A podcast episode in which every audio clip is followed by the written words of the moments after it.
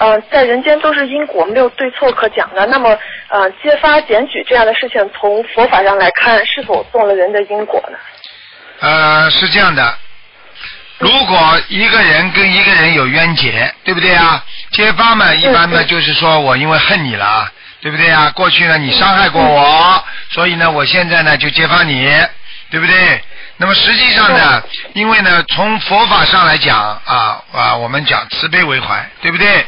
那么要给人家个机会，多给人家点机会。那么你从侧面从其他方面呢，让他自己来开悟。然后呢，从其他方面呢，让别人呢可能跟他一些沟通啊。如果呢暗中的去，比方说去揭发他的话呢，实际上呢的确是会有点因果的。因为不管怎么样讲啊，总是啊要给别人点机会吧。他做错的，他不再做错了，这个事情就啊就可以了。但是问题他做错了，他还在做错，那么有些事情呢，就是说就业新犯。那么有的时候呢，就是用一些适当的方法提醒他啊。我今天不讲是揭发或者是什么情况，我就说用点适当的方法提醒他，或者给他一点惩治。实际上这个就是说，我们说打掉他心里的魔，明白吗？目的啊，目的是为了帮助别人。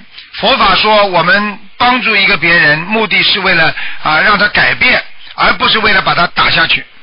你听得懂吗？所以这个事情呢，就是说啊，这样的话呢，可能啊会对那个佛法界讲的慈悲心呢，可能会更啊得到一些淋漓尽致的发展。也就是说，能够更懂得我今天啊讲他是为了他好，而讲他不是为了把他踢出去。那比方说，现在很多人在师傅身边学佛，那么他们肯定会犯很多错误了，对不对啊？嗯，那如果如果师傅说我今天批评你了，啊啊，我对你这个对你这个问题你没有认识，那可能师傅说我不要你在我身边了，对不对？如果你对这个师傅认识了，说师傅对不起了，那这个事情呢就应该原谅他，就应该帮助他，因为我们学佛的目的不是说要把人家踢出去，学佛的目的而是要让人家改变自己。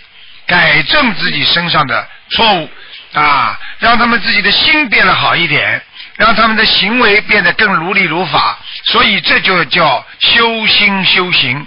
如果完全一个人没有错误的话，可能也不会在人间啊，在天上了。